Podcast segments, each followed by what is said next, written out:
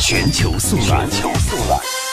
根据今日俄罗斯电视台的快报，今天凌晨，俄罗斯的坎察加附近发生7.4级的强震，官方发布了海啸预警。另外，根据中国地震台网自动的测定，七月十八号七点三十四分，在科曼多尔群岛地区附近发生了7.5级左右的地震。最终结果呢，要以正式的速报为准。刚刚我们关注到的是，呃，来自中国地震台网的一个消息。接下来的时间，我们来关注其他方面。首先呢，我们把目光投向呃世界首台进攻型的激光武器，目前曝光。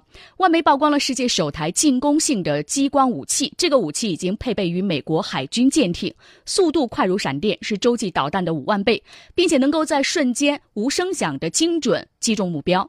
这个武器呢，只需要电能驱动，每天呢打击。耗费一美元，而美国海军介绍，在过去的三年，这个武器呢主要用于打击飞机和船只，未来可能用于击落导弹。